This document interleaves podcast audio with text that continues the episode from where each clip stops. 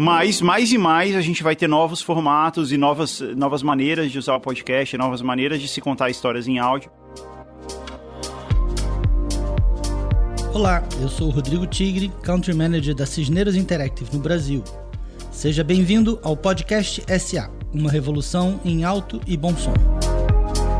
Nesta série, vamos conversar e bater um papo com as principais vozes que construíram a podosfera no Brasil. O conteúdo que você vai ouvir aqui é um recorte do meu livro, Podcast SA. Nele, eu construo a história da revolução que essa mídia trouxe para o mundo, que muda vidas e constrói comunidades em torno do que é mais desejado no mercado: o conteúdo. Nesse último episódio, vamos falar sobre o futuro do podcast. Vamos juntos?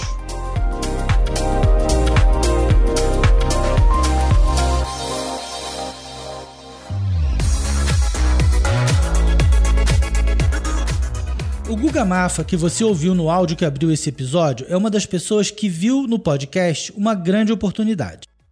Além de criador e apresentador do GugaCast, o Guga também foi um dos pioneiros na área comercial que ajudou a profissionalizar os conteúdos digitais. Ele, assim como outros personagens aqui dessa série, viu futuro no mercado de podcasts muito antes do boom que aconteceu em 2019. Mas agora, depois do crescimento da indústria de áudio digital, que trouxe consigo novos talentos, empresas e até grandes marcas, o que podemos esperar do futuro dos podcasts? Se o ano do podcast já passou, o que vem por aí?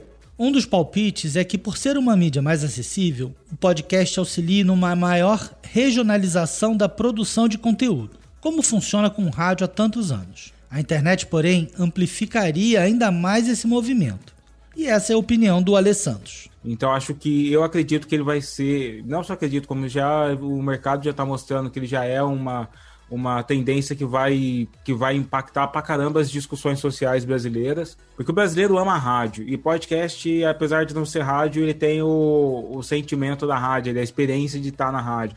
Então, o que eu acho que falta e que a gente precisa ver ainda para a gente fazer com que o ecossistema de podcast seja tão rico quanto é o rádio no Brasil, é absorver o regionalismo. É tipo fazer com que as realidades regionais sejam vistas ali, que o podcast também seja vitrine para toda essa diversidade. O podcast é uma indústria em expansão e muitas vezes esse crescimento é visto como uma ameaça para os outros setores, como conteúdos em vídeo, texto e imagens, também abundantes na internet.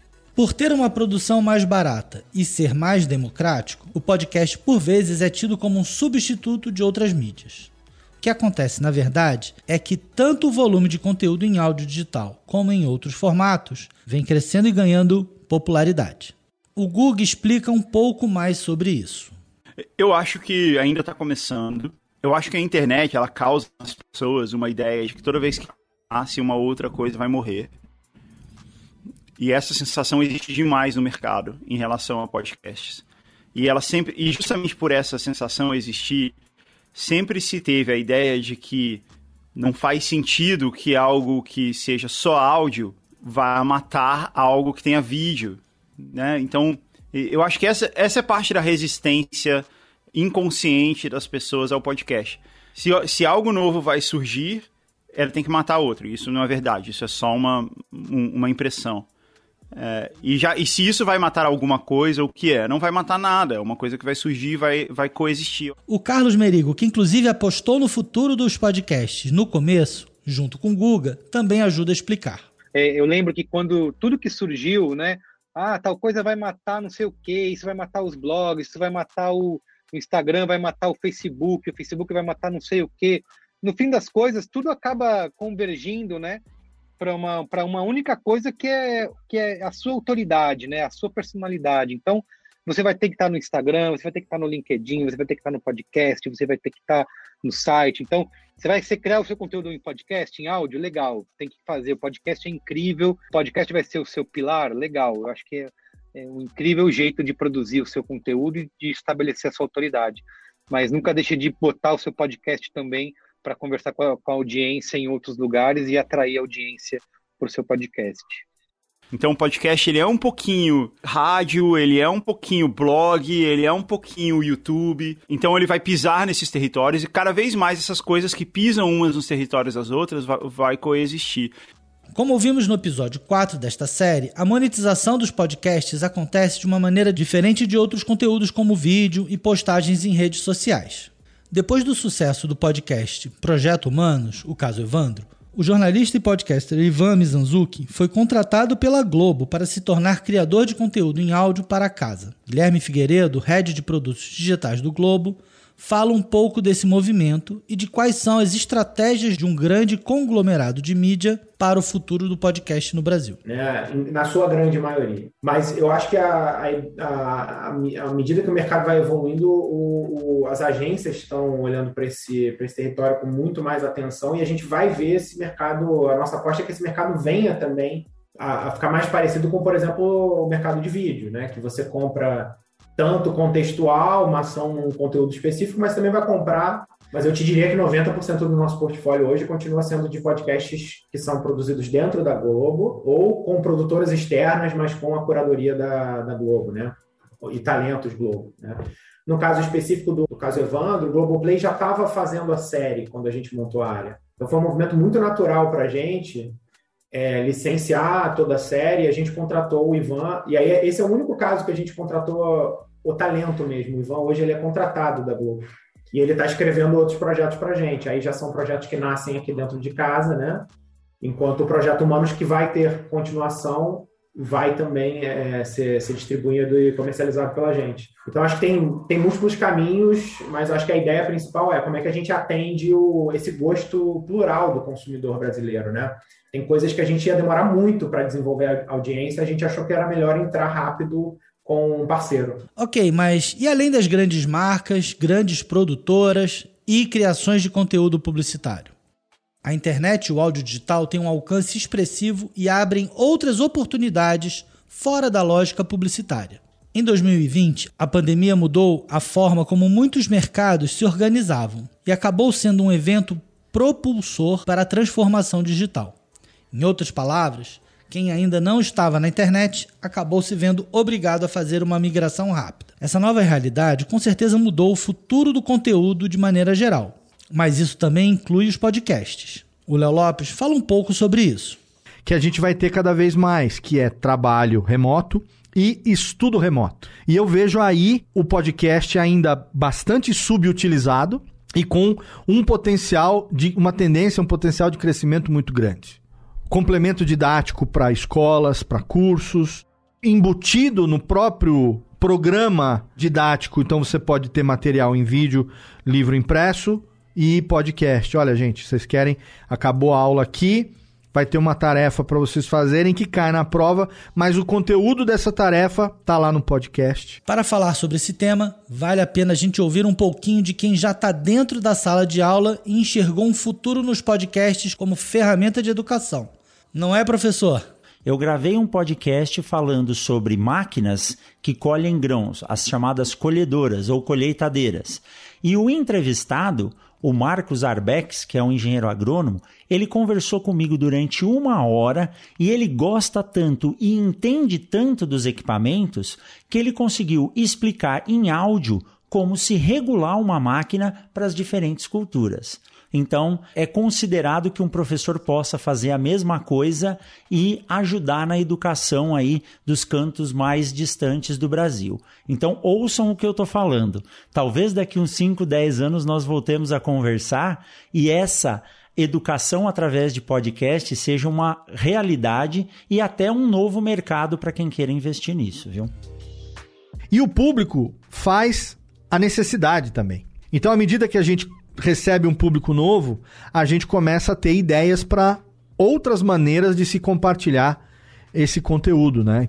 Nesse aspecto, o Léo tem razão. O trabalho é muito pautado por uma nova resposta do público e criação de novos formatos.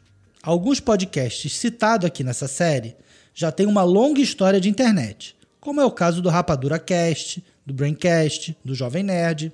Mesmo assim, ao longo dos anos, cada um deles foi encontrando uma melhor forma de falar com seu público e encaixando novas marcas, produtos e personagens à sua história. O que se pode esperar do futuro é que isso aconteça com ainda mais produtores de conteúdo. Para isso, porém, é preciso ter resiliência. O Paulo Ozaki, por exemplo, espera que os próximos anos sejam decisivos para definir quem vai se destacar no mercado. Acho que os próximos anos vão ser a separação do joio e do trigo, né? Eu vejo que entrou muitos podcasts, olhando para minha, para minha área, tá? Entrou muitos podcasts que estão fazendo muito, estão fazendo acontecer, só que o resultado é de longo prazo, cara. Então, eu já vi muita gente já vem me procurar perguntando se podcast dá dinheiro, se podcast isso e aquilo. Se o cara entrar com essa visão, ele vai desistir, né? Porque não dá no primeiro momento, né, cara? Você precisa criar uma audiência, você precisa que as pessoas enxerguem você, né, como uma referência naquele negócio, até você conseguir de fato monetizar o seu projeto, né? Então, eu acho que vai rolar uma profissionalização nos próximos anos. O que a gente sabe é que enquanto existir um ouvinte e uma pessoa a fim de gerar conteúdo, o áudio digital estará sempre presente. Desde o surgimento do RSS, o podcast sempre encontrou ressonância como uma mídia acessível, capaz de cativar diferentes públicos e contar histórias extraordinárias, principalmente quando o corpo está ativo e a mente está livre. Seja a partir das comunidades, dos grupos de assinatura ou das séries especiais criadas por grandes marcas, o ouvinte de podcast brasileiro pode contar sempre com boas surpresas no seu feed. O que eu sei é que vai me manter vivo nesse meio é produzir bom conteúdo, independente do que. Tá? Então, eu, boas histórias sempre serão consumidas, sempre serão ouvidas. A gente concorda, Ivan. Bom, queria agradecer a você que nos ouviu até aqui. Te convido a comprar o meu livro, onde eu trago todas essas entrevistas na íntegra e também um retrato da cena do podcast em 2021.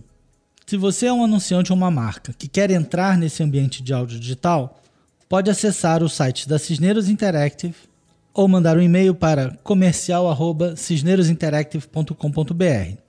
Estamos abertos a conversar com você sobre isso. Agora aqui vão meus agradecimentos pessoais.